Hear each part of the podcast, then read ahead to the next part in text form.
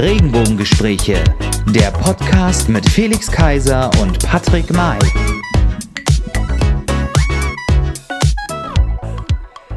Hallo und herzlich willkommen, liebe Leute. Herzlich willkommen zu einer wunderbaren neuen, äh, neuen Folge und zwar Folge Nummer 15. Ich heiße herzlich willkommen mir wieder gegenüber, nicht in meiner Wohnung, sondern und meinem Büro, sondern am anderen Ende von Berlin, den fabelhaften Felix Kaiser.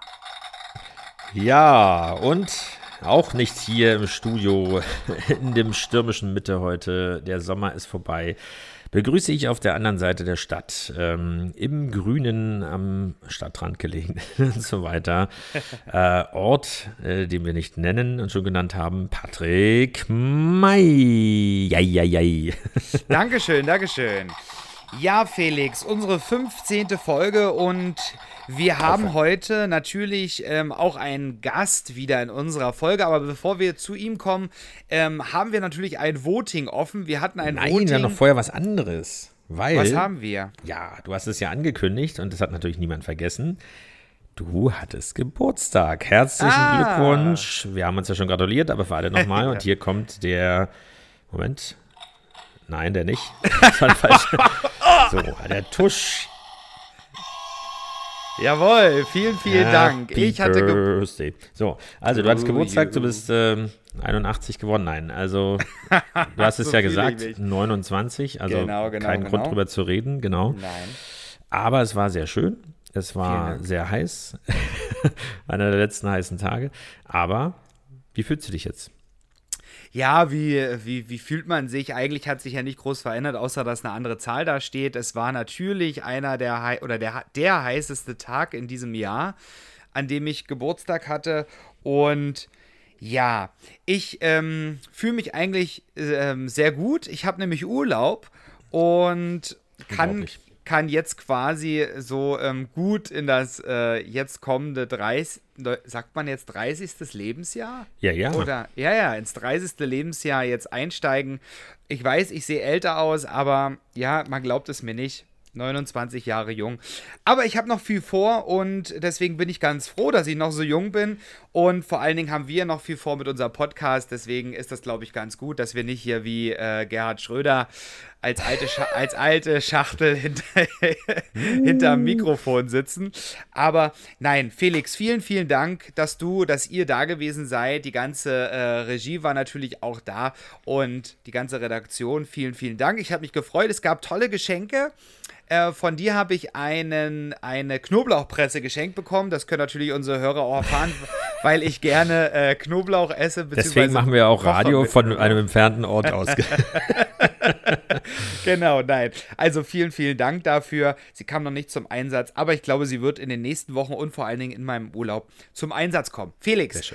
Ja. jetzt haben wir meinen Urlaub abgehakt, ähm, kurz und knapp, und wir kommen zu einem tollen Thema. Wir haben ein Voting gehabt für unsere Robbe. Richtig, die Sylter Robbe. Ähm, vielen, vielen Dank an dieser Stelle an alle Hörer und Fans und Follower, die sich daran beteiligt haben. Es äh, lief ja in zwei äh, Stufen und Phasen ab. Zum einen, äh, dass Vorschläge eingebracht wurden und dann, dass über die besten oder die am meisten ähm, äh, ja, gewoteten Vorschläge nochmal extra abgestimmt wird. Und da gab es ein Battle am Ende des Tages zwischen drei Namen. Also wir haben dort überhaupt keinen Einfluss genommen, bis auf einen, den du, Patrick, äh, in der letzten Sendung eigentlich aus Gag mal vorgeschlagen hast, wo er diese äh, Hommage an Karl Lagerfeld, wenn es jemand noch nicht verstanden haben sollte, der letzten Folge, mit dem weißen Kragen hatten, mit Karl. Ähm, was gar nicht so, äh, also der Name hat gar nicht so schlecht abgeschnitten, aber es gab tatsächlich auch noch äh, andere witzige Vorschläge. Ähm, also, wir hatten Robby, gut, die Robbe, Robby, ja, kann man machen, äh, ist an Platz 3 oder auf Platz 3 gelandet. Karl, wie gesagt. Ja. Oder Karl, wie du es gesagt hast, äh, Platz 2. Aber der The Winner ist, also Oscar goes to, äh, Robbe Williams. Verstehen Sie? Also ganz, ganz witzig an dieser Stelle. Äh, vielen, And vielen Dank. This, oh, offers me protection. Und so weiter. Und so weiter. Genau. Also, das heißt, ihr habt abgestimmt, wir beugen uns äh, diesem Votum, selbstverständlich. Wir wollen ja sehr, ja, also heißt dieses, diese Robbe ab sofort Robbe Williams. Robbe Williams. Und wir werden sie ab und zu ähm, integrieren in diese Sendung und auch zu Wort kommen lassen. Das oh, sie kann sprechen. Mal, ja, Hast sie kann sprechen. es gibt, ja, ich sag dir später. Ja, okay, ich lasse mich überraschen. genau, also vielen, vielen Dank nochmal an alle Beteiligten. Ähm, ich glaube, es hat auch Spaß gemacht. Es sind wirklich noch andere witzige ähm, äh, ja, äh, Namen ausgewählt worden.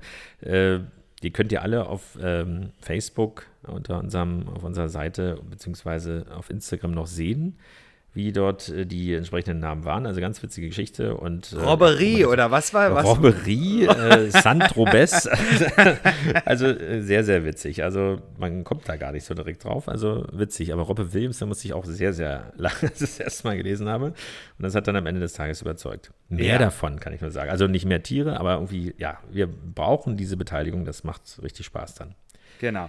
Wie, wie spannen wir jetzt den Bogen zu unserem, zu unserem nächsten Punkt, den wir so ein bisschen aufgeschrieben haben, bevor wir zu unserem Gast kommen? Wir haben das, ähm, das Thema ähm, SPD. So wie erfolgreich wie unsere Robbe im Netz war, so erfolgreich ist gerade auch die SPD die Berliner SPD im Netz, denn ähm, nach und nach tritt dort jeder zurück. Die machen quasi frei für uns, bahnfrei für unsere politische Karriere oder auch nicht. Wer weiß. Ähm, wer weiß, aber ähm, ja, also wir haben momentan so drei Rücktritte, ne, wie ich das so auf dem Schirm habe. Ja, zumindest, also was heißt Rücktritte? Also leider nicht, nein. Aber irgendwie zumindest Aussagen. Um, naja, es sind noch mehr. Es sind, glaube ich, ähm, also wir haben Herrn Müller, wir haben Frau Lomscher. Frau wir Scheres haben Scheres ist neu, genau, so. Also wie viele waren das? Vier. Vier. Genau. Stimmt. Und mal gucken, wer da kommt. Aber viele mehr, mehr, mehr sind ja gar nicht mehr in der SPD. ja, mal gucken. Also langsam, das stimmt. Also es ist ja Außer nur, Kevin Kühnert. Ja, gut, aber es gibt tatsächlich nicht mehr so viele Senatoren. Also, es nee, war schon überraschend, dass, ähm, mal gucken, dann kommt wahrscheinlich, ich weiß gar nicht, ob noch Wahlkreise übrig sind, wo sie dann antreten kann. Aber es ist schon erstaunlich, wie gesagt, das hat man letztes, in der letzten Sendung ja schon angerissen, eben, dass man über ein Jahr davor, auch in turbulenten Zeiten oder gerade in turbulenten Zeiten, im Prinzip ankündigt, man tritt nicht nochmal an.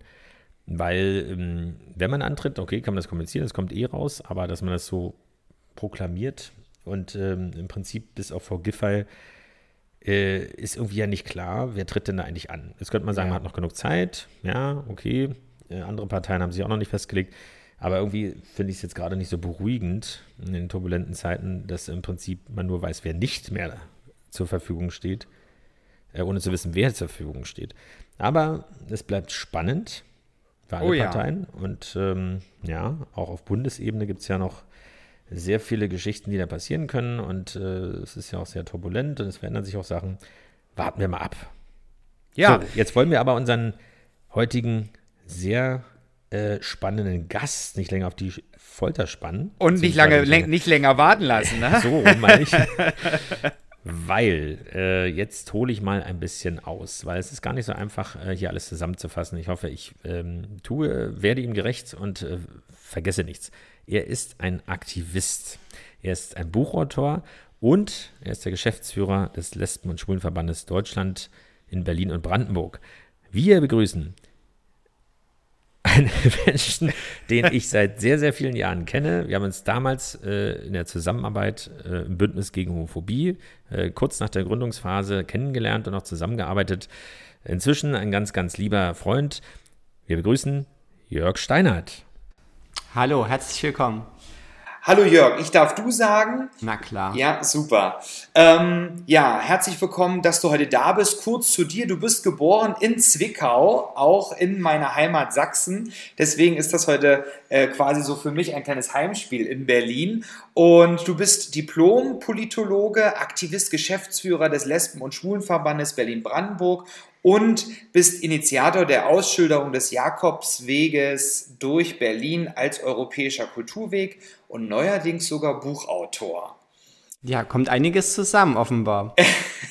ja, und wir wollen über einige Dinge heute natürlich mit dir sprechen, über, dein, über deinen Beruf quasi, über deine berufliche Tätigkeit als Geschäftsführer, dann natürlich auch über deine Zukunft und vor allen Dingen auch über dein Buch.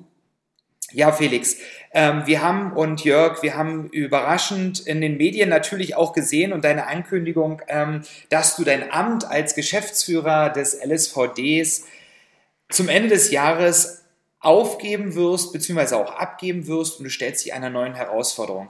Und unsere Frage dann natürlich, die uns da gleich gekommen ist, was war dein Beweggrund für dich und für dein nächstes Jahr? Ja, man muss ja einmal so sehen, dass ich sollte ein halbes Jahr eigentlich beim Lesben- und Schwulenverband arbeiten, als ich ja vor 14 Jahren angefangen habe. Dann wurde das Ganze verlängert und vier Jahre später wurde ich Geschäftsführer da sollte ich eigentlich auch nur ein Jahr den Geschäftsführer mal vertreten und dann wurden aus diesem Jahr Vertretung zehn Jahre. Deswegen ist es für mich eine große Überraschung, dass ich überhaupt so lang hier war, weil ich mich ursprünglich wollte, ich mich beim Lesben- und Schwulenverband eigentlich nur ehrenamtlich engagieren. Und ja, aus diesem Engagement wurde ein Beruf, ich konnte damit mein Geld verdienen und dafür bin ich auch sehr dankbar. Es war nie langweilig hier, das ist in positiver wie in negativer Hinsicht zu meinen, denn das ist natürlich ein aufregendes äh, Tätigkeitsfeld. Und ähm, ich glaube, ich konnte einfach viel erreichen. Ich bin auch ganz zufrieden, was mit anderen angepackt werden konnte. Die Ehe für alle, die Sozialarbeiten, Regenbogenfamilienzentrum, ein Denkmal für die erste homosexuellen Bewegung. Ich hätte nie gedacht, dass ich auf einmal ein Bauprojekt betreuen muss. Äh, ich bin Politikwissenschaftler und kein Ingenieur oder Architekt. Ähm, und deswegen ist es erstmal rückblickend betrachtet eine schöne Zeit gewesen, aber nach 14 Jahren muss man natürlich auch mal für sich so eine Zäsur setzen und sagen, hey, ist das das etwas, was ich bis zur Rente machen werde oder will ich mich einfach nochmal woanders austoben und da ist jetzt meine Entscheidung zum Ende des Jahres hier aufzuhören. Ähm, aber ich bin ja jetzt nicht tot, ich liege nicht im Koma und ähm, ich werde jetzt auch nicht von heute auf morgen verschwinden, denn bis zum Ende des Jahres kann man ordentlich mit mir rechnen ähm, und da gibt es schon noch ein paar Sachen, die ich anpacken will, auch beim LSVD. Mhm. Da gleich einzusteigen, ähm, ja, um es mal zusammenzufassen, du hast wirklich in, in diesen 14 Jahren äh, ein bisschen dürfte dich auch begleiten beim Projekt Bündnis gegen Homophobie, was äh, ja sehr erfolgreich ist, wenn man sich anschaut, wie viele Mitglieder inzwischen dort äh, organisiert sind und auch aus welchen Bereichen. Das ist wirklich sehr toll wenn man es zusammenfasst. Also du hast wirklich sehr viel für die Gleichberechtigung von Lesben, Schwulen, Bisexuellen, Transgendern erwirkt, finde ich, äh, wo dir die Stadt Berlin oder Brandenburg als Bundesland und natürlich die Community hier sehr, sehr dankbar sein sollte und hoffentlich auch ist.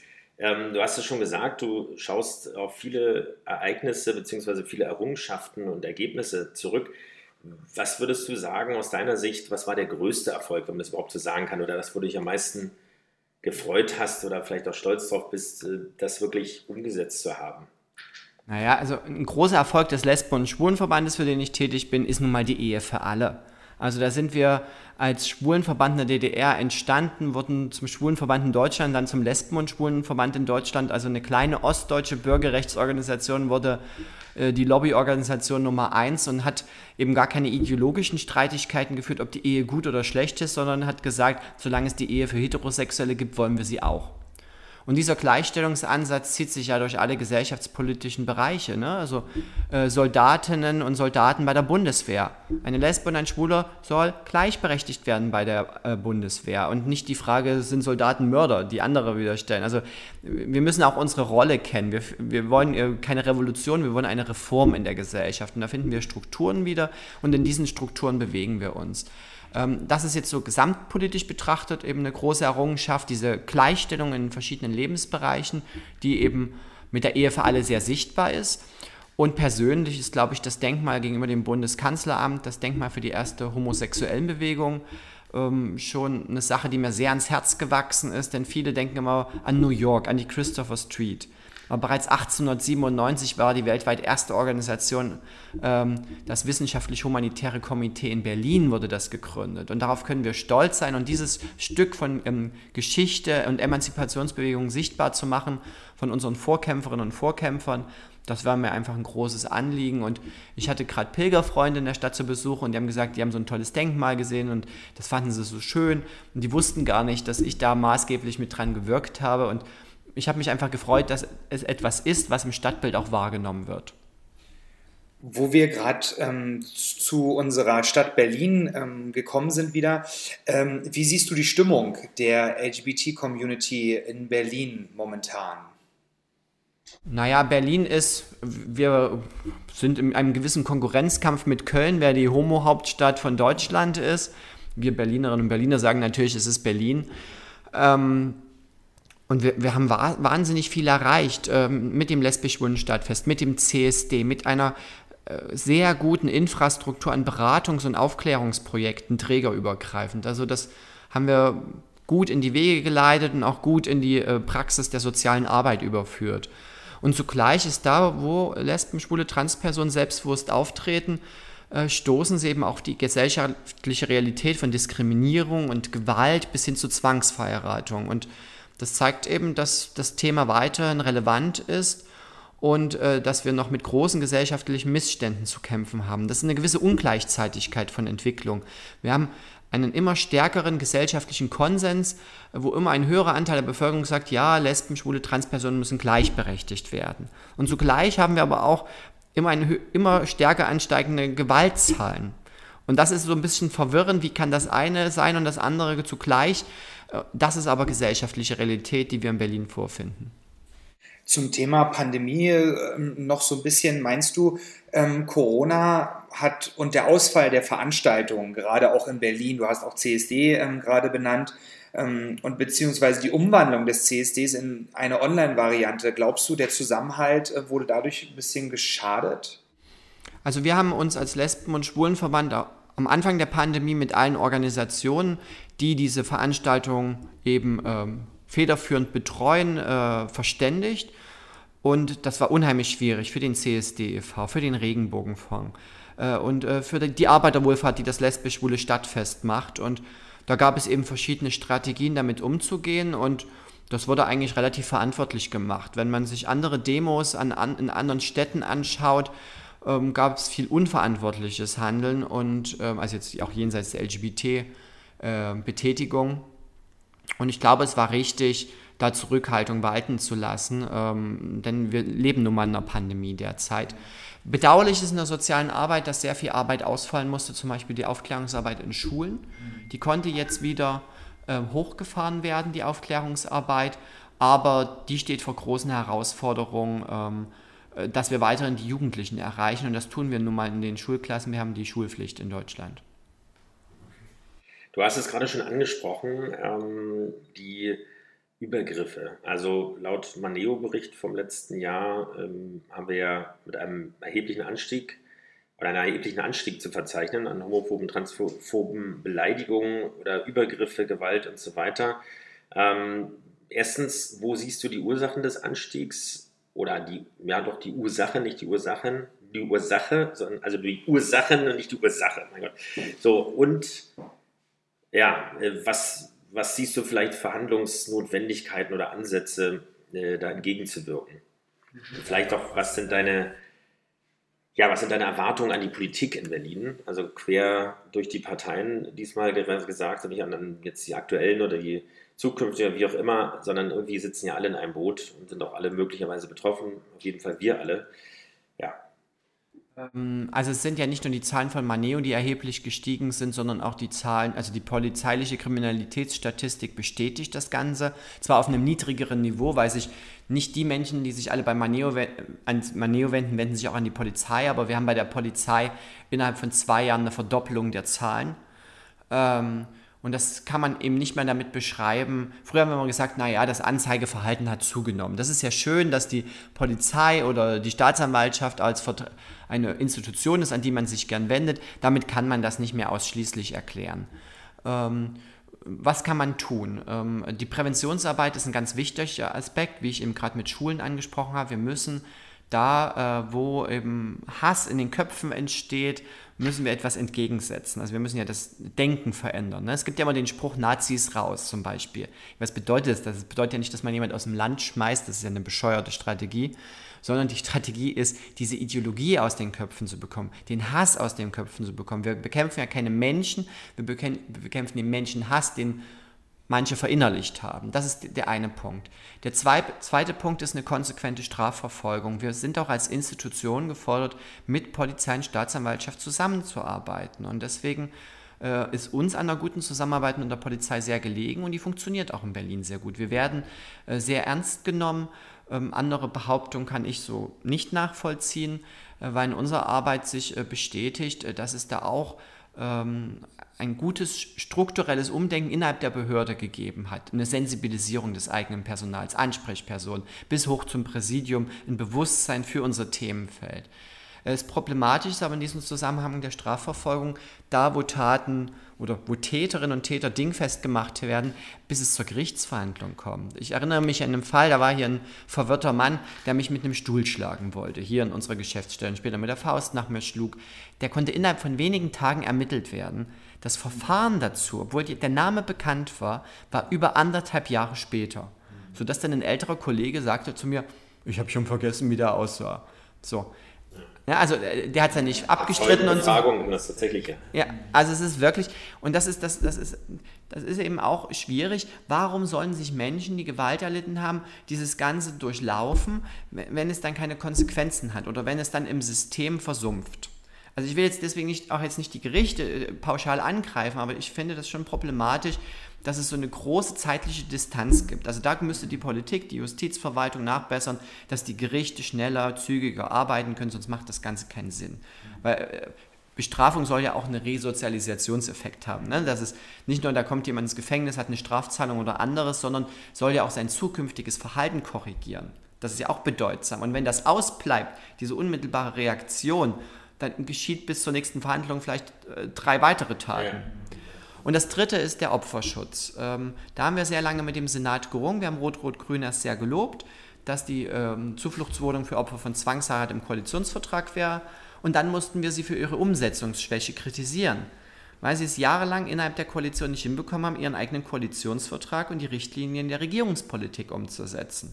Das haben wir schließlich, ist es uns gelungen, aber in einer Konfliktsituation. Und äh, das ist die Erwartung an zukünftiges politisches Handeln, die große politische Unverbindlichkeit äh, muss beseitigt werden. Mich, mir nützen keine Sonntagsreden was, es muss in Regierungs- und Verwaltungshandeln umgesetzt werden. Und es muss auch in der Lage sein, da wo Senatsverwaltung nicht gut funktionieren, und das ist zum Beispiel im Bereich der Bildungsverwaltung der Fall, muss Politik in der Lage sein, wieder eine Verwaltungsroutine herzustellen, die in anderen Verwaltungen auch existieren. Ansonsten wird es nicht Regierungsorganisationen schwer gemacht, ihre Arbeit umzusetzen, weil sie nur mit Bürokratie beschäftigt sind. Und eigentlich ist mein Gegner die Homophobie und die Transphobie und sollte nicht äh, die Berliner Bürokratie sein. Und das ist, in diesem Spannungsfeld bewegen wir uns und das kann durchaus auch mal frustrierend sein. Ja, also vielen Dank für, für, dein, für dein Statement auch dazu. Und wenn wir jetzt, also auch, ich, mir ist gerade auch die Idee gekommen, Felix, dass wir sogar vielleicht ähm, äh, den Jörg auch mal einladen können im Gespräch und im Zusammenhang mit Sandra Zegler. Ich glaube, das wäre auch nochmal ganz interessant, da so zwei Gegenüberstellungen zu haben. Gucken wir einfach mal, ob das Ganze passt. Aber jetzt kommen wir mal wieder zu was Schönem. Zu, zu, deinem, zu deinem Buch und deiner ähm, zusammenhängenden äh, Pilgerreise natürlich. Pilgerwahnsinn, so heißt äh, das Buch. Und Felix hatte die, ähm, die Zeit und äh, ist Ehre. und die Ehre vor allen Dingen und ist zu deiner Buchvorstellung gekommen und hat äh, ja sich, sich deine Buchvorstellung angeschaut. Ich habe auch einige Bilder gesehen, wir haben auch schon darüber gesprochen. Und meine Frage, wie kam es dazu? Zum einen, dass du gepilgert bist, dass du die Reise angetreten bist, 500 Kilometer circa? Meine erste Pilgerreise waren nur 160. Aber du hast dich gesteigert. Ja. Und dann die nächste waren gleich 700. Ja, genau. Und ähm, natürlich auch, warum hast du ein Buch geschrieben? Ich fange mal an, wie ich zum Pilgern gekommen bin. Genau. Das war Liebe auf den zweiten Blick. Also es, ich habe mich weder nach dem Pilgern gesehnt, noch hatte ich äh, eine gesteigerte Erwartungshaltung an das Ganze. Eigentlich wollte ich nur mal eine Woche Auszeit nehmen und der Jakobsweg hat halt eine gute Infrastruktur. Äh, der Weg ist ausgeschildert, du hast Unterkünfte, die günstig sind, so purer Pragmatismus. Mhm. Und dann habe ich aber eben gemerkt, dass es durchaus einen Unterschied zwischen Pilgern und Wandern gibt. Kurz gefasst, ich sage mal, beim Wandern bewege ich mich äußerlich, beim Pilgern bewege ich mich auch innerlich. Und das hat mir schon auch als Kontrastprogramm zu meinem Alltag ganz gut gefallen, ähm, zu sagen, ich bin nicht nur in dem täglichen Hamsterrad, ich bin nicht nur der, der immer alle kritisieren muss oder streiten muss oder etwas fordern muss, sondern der einfach mal nur für sich selbst verantwortlich ist und vom Alltag aussteigt. Und ähm, ja, dadurch habe ich so eine gewisse Liebe für und eine Sehnsucht nach dem Jakobsweg entwickelt. Ähm, aber dann, ich habe dann viele, viele Jakobswege gemacht. Inzwischen sind es schon elf Stück. Das ist jetzt mein zwölfter. Man kann wirklich von einer Sucht sprechen. Und ähm, ich wollte nie ein Buch schreiben. Ich fand es immer ganz furchtbar. Da ist jemand einmal einen Jakobsweg gelaufen und schrieb dann gleich so ein 300-Seiten-Buch. Und beim, ich glaube, bei meiner achten oder neunten Pilgerreise saßen wir abends immer in Lokalen und erzählten uns Geschichten. Und auf einmal sagte ein Italiener zu mir, Jörg, das muss jetzt mal niedergeschrieben werden. Das ist, du hast so fantastische Geschichten erlebt. Mhm. So, und dann habe ich gedacht, okay, vielleicht mache ich das wirklich mal. Ne, so. Und habe dann gemerkt, wie mühsam das ist, ähm, dass es weder ein Lexikon ist, noch äh, triefend äh, vor Emotionen, äh, sondern dass es auch einen Zuhörer auch anspricht oder einen Leser. Ja, und ich hoffe, das ist mir gelungen. Ich hab, das, dafür ist das Buch erst ganz frisch auf dem Markt, dass ich noch keine großen Rückmeldungen habe, aber meine Hoffnung ist natürlich, dass es die Menschen anspricht und äh, ihnen eigene Optionen eröffnet, den Weg für sich zu entdecken oder wenn sie ihn nicht gehen, sich über die ein oder andere Geschichte zu amüsieren. Offenbar scheinen die Geschichten über Bettwanzen besonders beliebt zu sein. Das waren die Abschreckenden, da sind mindestens 20 Leute aufgestanden im Saal. Nein. ähm, aber das, was ähm, bei der Vorstellung vorgetragen wurde, es war auch schön, dass die Protagonisten auch tatsächlich dazu bereit waren, mit auf die Bühne zu kommen, jeweils der Episode oder selbst was dazu zu sagen, sodass man auch sieht, es ist kein Ghostwriting gewesen und erfundene Person, ich glaube, teilweise an Namen abgeändert. Nee, das waren nur die Leute, die nicht da waren, ne? die nicht genannt werden wollten. Aber das war wirklich sehr, sehr unterhaltsam, trotz erschwerter Bedingungen, obwohl so ein Riesensaal für eine Buchvorstellung, die wahrscheinlich sonst auf einem Zehntel der Fläche stattgefunden hätte, mhm. doch auch ganz angenehm sein kann, ähm, weil man dann doch Platz hatte, die Füße auszustrecken und sich richtig schön äh, auf diese Reise mitzubegeben. Aber zum Pilgern, ganz konkret die Frage. Ähm, an dich. Du hast es, du hast gesagt, elfmal hast du schon gemacht, äh, nicht unerheblich lange Strecken und das zwölfte Mal ähm, steht jetzt bevor. Ähm, warum pilgert man? Warum tut man sich diesen Stress an, die Einschränkung, den Schmerz? Ja, weil das, du hast schon gesagt, Wandern ist ja eine Geschichte, Pilgern ist auch die, die innere Bewegung. Ähm, aber wenn man das immer wieder macht, ist es ja sozusagen kein, ja, äh, man hört immer so, oder ich hätte vorher mal gedacht, Pilgern ist so eine Geschichte, okay, ich muss es mir selbst finden, da ist äh, irgendwie vielleicht eine Beziehung auseinandergebrochen, da ist eine schwere Krankheit gewesen oder ist sogar noch da oder überwunden, äh, Kinder sind aus dem Haus oder ein Kind ist geboren oder wie auch immer, oder es ist jemand gestorben.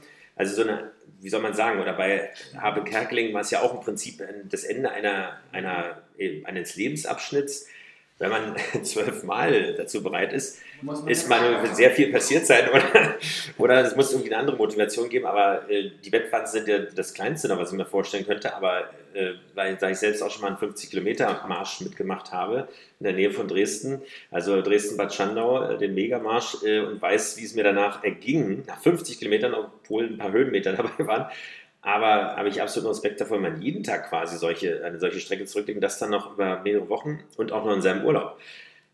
Was, was treibt die Leute da an? Oder was treibt dich dabei an? Ich glaube, man muss dann nochmal. Äh, das Pilgern hat sich natürlich von seinen Ursprüngen auch emanzipiert. Früher war Pilgern eine Pflicht.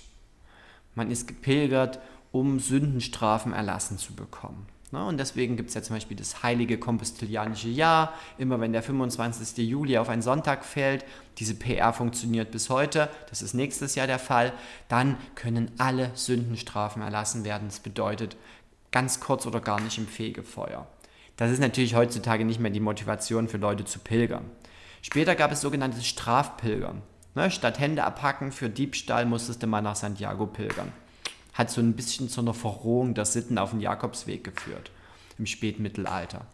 Und dann ist das Pilgern ähm, gerade im 20. Jahrhundert ziemlich in Vergessenheit geraten, weil die Menschen einfach mit anderen Dingen beschäftigt waren, aber weil auch Kriege ähm, äh, das länderübergreifende Bewegen verhindert haben, als auch die Franco-Diktatur das Ganze erschwert hat. Und äh, in der Neuzeit leben wir halt in einer, einerseits in einer globalisierten Welt, wo man Ländergrenzen überschreiten kann, und auf der anderen Seite in einer sehr beschleunigten Welt. Alles findet am Handy statt, alles ist unheimlich schnell. Und wir haben mit Pilgern ein Gegenmodell zum Alltag. Einfach eine Rückbesinnung auf das, was wichtig ist. Ne? Also wir, wir machen uns über so viele Dinge Sorgen. Habe ich das neueste iPhone oder äh, kriege ich die Gehaltserhöhung oder was auch immer? Oder äh, was steht in der Presse über mich? Irrelevant, vollkommen irrelevant. Was ist am Ende wichtig? Ich bin gesund, ich habe was zu essen, ich habe was zu trinken und ein Dach über dem Kopf. So, und dann noch nette Gesellschaft. Und das zeigt eben, dass man im Alltag eigentlich viel weniger hat, vor dem man sich fürchten muss. Und diese Sehnsucht gibt es bei Menschen und ähm, da einfach mal wieder runterzukommen oder auch mal die Dinge wieder in der richtigen Relation zu sehen. Also wenn wir viele mediale Debatten gerade sehen, ist absurd, was für Debatten wir führen. Wo wir sagen, ist das wirklich unser Inhalt, dieser Schnickschnack? Ne? Oder sind das unsere Prioritäten in der Gesellschaft? Und, ähm, und dann kommt eben ein Phänomen zusammen, dass es eben nicht dieses einmal, ich pilger nach Santiago und laufe wieder zurück, das dauerte früher übrigens so ein Jahr im Mittelalter. Ne? Ich musste ja nicht nur von der Haus, eigenen Haustür nach Santiago, ich musste ja die ganze Strecke wieder zurücklegen, da gab es kein Flugzeug und nichts. Ähm, und dann gab es noch irgendwelche Räuber und auch dann mussten mich die Tempelritter äh, ne. Heutzutage ist ja Pilgern relativ einfach. Ich gehe in Punkt A oder B, fliege ich hin und laufe dann die 300 Kilometer oder diesen 700 Kilometer. Und das hat die sogenannten Wiederholungspilger geschaffen, zu denen ich gehöre. Also die sagen, ich kann vor der eigenen Haustür pilgern, ich kann an der nordspanischen Küste pilgern, ich kann aber auch ab Südspanien pilgern oder durch Frankreich und die Schweiz. Mhm. Also es gibt ein unzähliges ähm, äh, ein, ein vielfältiges Pilgernetzwerk in ganz Europa. Und das ist seit 1987, ähm, wo der Europarat den Jakobsweg zum europäischen Kulturweg ernannt hat, ähm, ist einfach da eine Struktur hineingekommen, sodass Pilgern einfach auch den Menschen ermöglicht wird, ohne dass sie eine große Vorplanung. Ich laufe los und weiß nicht, wo ich am nächsten Abend schlafen werde oder am dem Abend des Tages schlafen werde. Und das kennen wir doch heutzutage gar nicht mehr. Wir wissen doch, das ist doch alles durchgetaktet, alles vorgeplant. Und das ist auch was Schönes, dass so ein bisschen was Unerwartetes auf einen zukommt. Und das sind so meine Motive fürs Pilgern, weil für mich ist das ein Abenteuer, das aber ungefährlich ist. Das äh, klingt wahnsinnig interessant und ich habe ja noch eine Woche Urlaub vor mir. Vielleicht sollte ich alle meine Pläne über den Haufen werfen und einfach von Berlin in Richtung Hof habe ich gesehen auf Richtig. der Karte, ne? Das ist so der Weg. Bräuchtest du zwei Wochen, würde ich aber sagen. Ja, dann schaffe ich das nicht. Dann schaffe ich es nur bis nach Leipzig. ungefähr. In einer Woche kann man es nach Leipzig schaffen. Ja, nein, aber du hast es so schön ähm, angesprochen mit dem Fegefeuer und dem äh, Strafenverbüßen. Das bringt mich so ein bisschen zu, zum Thema Politik. Ähm, und wenn du so den, den oder die Möglichkeit hättest, mit einem Politiker oder einer Persönlichkeit deiner Wahl loszupilgern, um was zu ihm um über ihm was zu erfahren oder vielleicht ihn auf den richtigen Weg zu bringen. Ähm, mit wem würdest du das machen?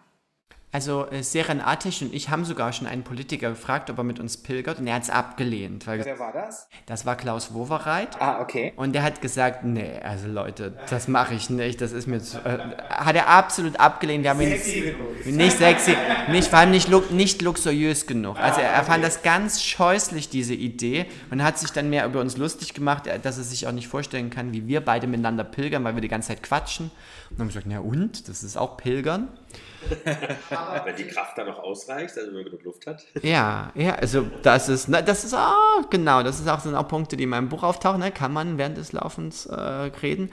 Nein, aber natürlich gibt es spannende Persönlichkeiten. Ne? Die, ich glaube, die äh, bekannteste, wanderbegeisterste Person in Deutschland ist natürlich die Bundeskanzlerin. Ne? Also die, die lehnt es ja nicht ab, äh, auch körperlich unterwegs zu sein. Ja, der hat nächstes Jahr Zeit. Vielleicht macht sie mit. Vielleicht, vielleicht sagt die zu etwas zu, wo Klaus Wowereit Nein gesagt hat. Aber es sind sicher auch Menschen, die in den eigenen Organisationen äh, häufig auf Widerstände treffen, obwohl sie sehr populär sind und so eine gewisse Argumentationskraft haben. Ich nehme jetzt mal Sarah Wagenknecht. Ne? Also die, man muss nicht ihrer Meinung sein, aber man kann zu dem Ergebnis kommen, dass es eine sehr kluge Frau ist, die aber in ihrer eigenen Partei als Fraktionsvorsitzende gescheitert ist. Ähm, sowas finde ich unheimlich spannend, dass man sich in Organisationen bewegt, äh, obwohl die Gesellschaft einen mag, aber die eigene Organisation vielleicht nicht. Und das zeigt eben auch das menschliche Miteinander. Das, äh, das Leben ist immer nicht geradlinig, das äh, schlägt Haken. Und ähm, ja, aber jetzt pilgern wir erstmal Serenatisch und ich und wir haben keine Politik dabei. Wie würdest du das beschreiben? Ist Pilgern eher eine einsame Suche zu sich selbst oder ist es ein Weg in Gemeinschaft mit vielen oder ist es beides oder kann es beides sein oder ist es von jedem etwas? Es ist beides. Ich würde aber niemals von Einsamkeit sprechen. Also ich war häufig allein auf dem Jakobsweg, aber nie einsam. Also zwischen allein und einsam würde ich, ich finde, in einer Stadt wie Berlin kann man einsam sein. Auf dem Jakobsweg sehe ich die Gefahr nicht. Man findet immer Anschluss. Mhm. Ähm, und das, das betrifft die Gesellschaft. Und dann ist das, äh, ob man das Ganze nun nennt, ich suche Gott, ich suche Spiritualität oder ich suche mich selbst, äh, das sind vielleicht äh, Vokabeln, die aber das Gleiche meinen. Ach so, okay. Also ich habe manchmal das Gefühl, auch das, ich nehme jetzt mal das, den Begriff der Spiritualität. Mhm. Religiöse Menschen verstehen da wirklich was Transzendales und zu sagen, hey, das was überirdisch ist, was meinen Erkenntnishorizont sprengt. Und eher weltlich orientierte Menschen sehen darunter was einfach ein Besinnen auf Dinge, die wichtig im Leben sind. Ähm, und aus meiner Sicht beschreiben sie etwas Ähnliches, auch wenn sie Vokabeln unterschiedlich verwenden. Ähm, du hast ja schon gesagt, du hast mehrere ähm, Pilgerwanderungen erlebt, erfahren und durchgeführt, vor allen Dingen. Und wenn du dich jetzt mal an deinen ersten Pilgerweg so zurückerinnerst, was hat der mental mit dir gemacht? Ähm, ich habe bei meinem ersten Pilgerweg die Größe besessen, zu sagen, es kann viel Mist passieren. Mhm. Dinge, über die man sich ärgert. Aber entscheidend ist, was man daraus macht. Ich kann mich meinen restlichen Urlaub darüber ärgern, dass mich jemand über den Tisch gezogen hat, mir Geld abkassiert hat. Ne, da kann ich mir den eigenen Urlaub versauen. Oder ich kann sagen, dieser Mensch hat vielleicht mein Geld, aber er bekommt keine Minute, weitere Minute meiner Lebenszeit. Und das hatte ich mit einem Reiseleiter. Und ich, da war ich sehr erstaunt, dass ich mich weniger über den Verlust meines Geldes geärgert habe, sondern mich darüber gefreut hat, dass ich mich entschieden habe, die Reisegruppe zu verlassen und selbst auf den Weg zu machen. Mhm. Und ich glaube, wenn man, wozu ich sicher auch nicht im Alltag immer in der Lage bin, diese, diese Möglichkeit sieht, das Beste daraus zu machen und wäre das ein etwas leichteres und unbeschwerteres Miteinander. Das habe ich von meinem ersten Weg mitgenommen. Okay, das klingt auf alle Fälle ähm, ganz ähm, ja, zukunftsweisend für die, die vielleicht auch noch eine Pilger, einen Pilgerweg vor sich, eine Pilgerwanderung, das war Wort, was ich gesucht habe, ähm, vor sich haben. Jetzt möchte ich natürlich auch ein bisschen Werbung machen für dich und du hast natürlich jetzt die zukünftigen Termine einmal in deiner Heimatstadt Zwickau ähm, am 7. September, wenn ich das richtig herausgefunden habe, in der Stadtbibliothek. Korrekt. Ja. Heimspiel. Genau. Dann geht es ein Stück weiter nach, jetzt muss ich mal geografisch nach oben oder nach unten, Plauen kommt dann, 9.9. Äh, im Vogtländischen Umwelt- und Naturschutzzentrum. Genau. Dann am 25.09. in Oberdischingen. Die Stadt ist mir neu. Mir auch tatsächlich. Äh, Gemeinde Oberdischingen, äh, Gemeinde, der Gemeindehalle, Schrägstrich Merzekhalle. Da hast du eine Vorlesung. Und dann kommst du wieder zurück im Oktober, 27.10. zu uns in die VH, VHS-Säulenhalle. Richtig, in Steglitz-Zehlendorf. Und dann gibt es aber noch zwei weitere Standorte in Berlin. Das ist in Kreuzberg die frühere Jakobikirche. Ich glaube, die heißt jetzt Kreuzberg Mitte. Da finden am 8. und 9. Oktober Lesungen statt. Und im St. Michaelshain im Grunewald finden am 6. und 10. Dezember Lesungen statt, sodass es zu jedem Zeitpunkt äh, Möglichkeiten gibt, an eher kleineren Lesungen teilzunehmen. Wir müssen natürlich immer wegen Corona äh, das stark beschränken. Aber ich freue mich drauf und äh, mal schauen, wie viel Pilgerenthusiasmus man wecken kann. Und ich habe das Gefühl, die Pilgersaison oder die Pilgerjahre in Berlin haben erst begonnen. Also wer Lust hat von euch da draußen, die ihr fleißig unsere Podcasts hört, dann äh, kommt zu einer der Buchvorlesungen und da könnt ihr auch ähm, glaube ich zumindest, weil Felix, da habe ich zwei gesehen, auch die Pässe. Pilgerpässe oder wie heißen die? Ja, also der Kredenzial ist es im Spanischen genau. und es ist ein Pilgerpass. Und die hat die Jakobusgesellschaft neu erstellt. Wir haben jetzt sowohl einen Erwachsenen- als auch einen Kinderausweis. Beides. Super. Weil auf dem Kinderpass bist Du ja. Ja, ja, ich, ich freue mich sehr, dass ich, auf dem Pilgerpass, äh, Kinderpass bin ich als Karikatur zu sehen. Das hat mich sehr gefreut.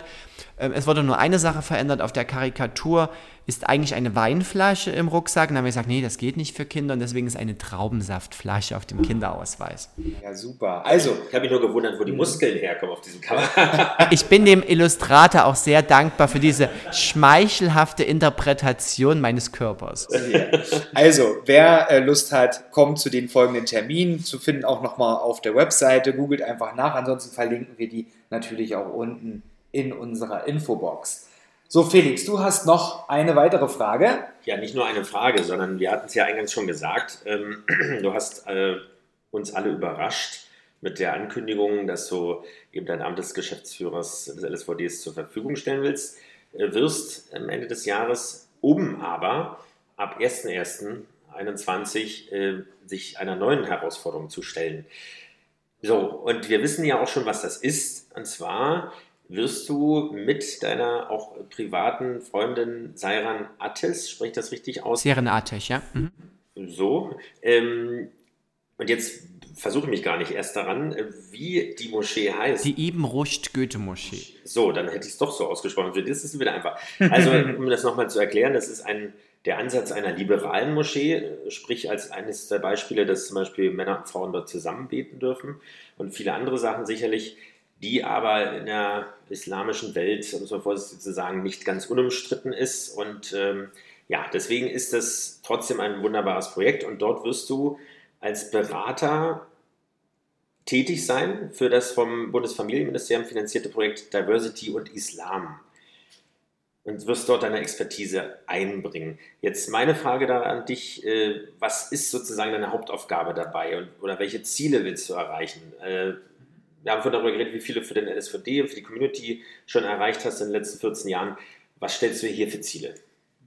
Ich glaube, ich muss erst mal eine Sache klarstellen, weil die im Tagesspiegel sehr verkürzt dargestellt wurde. Das klingt ja so, ich verlasse den LSVD, weil ich zur Moschee gehe. Das ist Quatsch. Also ich, ich habe gesagt, nach 14 Jahren, es war eine gute Zeit, höre ich beim LSVD auf. Serien ich war bloß so schnell zu schreien, hier, dass es eben äh, die Person ist, wo ich mich als erstes mit einbringen werde. Ne? Ich, ich, werde aber ein Externer bleiben, der es berät.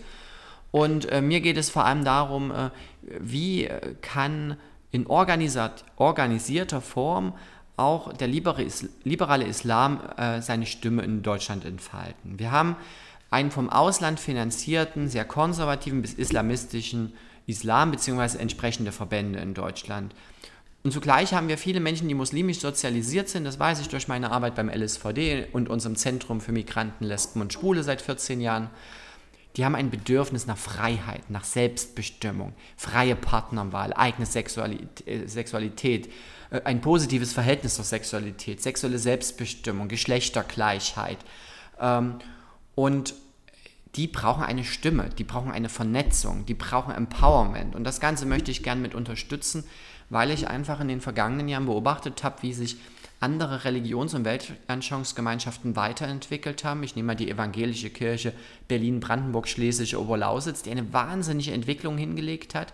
Die hat noch vor dem deutschen Staat kirchenrechtlichen liturgisch gleichgeschlechtliche Paare 2017 gleichgestellt und hatte das auf der Frühjahrssynode 2016 im Grunde schon angedeutet. Der Staat war erst ein paar Monate später, hat es vollzogen.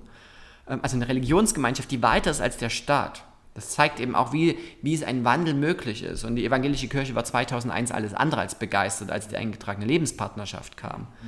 Die jüdische Gemeinde war Gründungsmitglied des von dir schon besagten Bündnis gegen Homophobie. Die katholische Kirche haben wir viele Reibungspunkte mit dem Erzbistum, aber wir haben auch viele Gemeinsamkeiten identifiziert. Wenn es um die besondere Schutzbedürftigkeit von LSBTI-Geflüchteten geht, wenn es um die soziale Arbeit geht, wenn es auf institutioneller Ebene um einen Austausch geht, um zu relevanten Fragen. Ähm, und da haben wir es einfach hinbekommen, dass es entweder die Basis oder die Institution sich weiterentwickelt. Und diese Entwicklung hat im Islam oder in den muslimischen Verbänden nicht stattgefunden.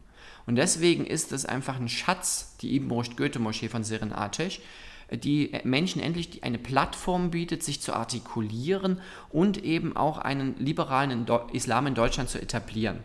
Und darauf habe ich, ihr merkt es schon, es sprüht in mir, das möchte ich unterstützen äh, ich bin kein Islamwissenschaftler, ich bin kein Muslim, ich bin kein besonders religiöser Mensch.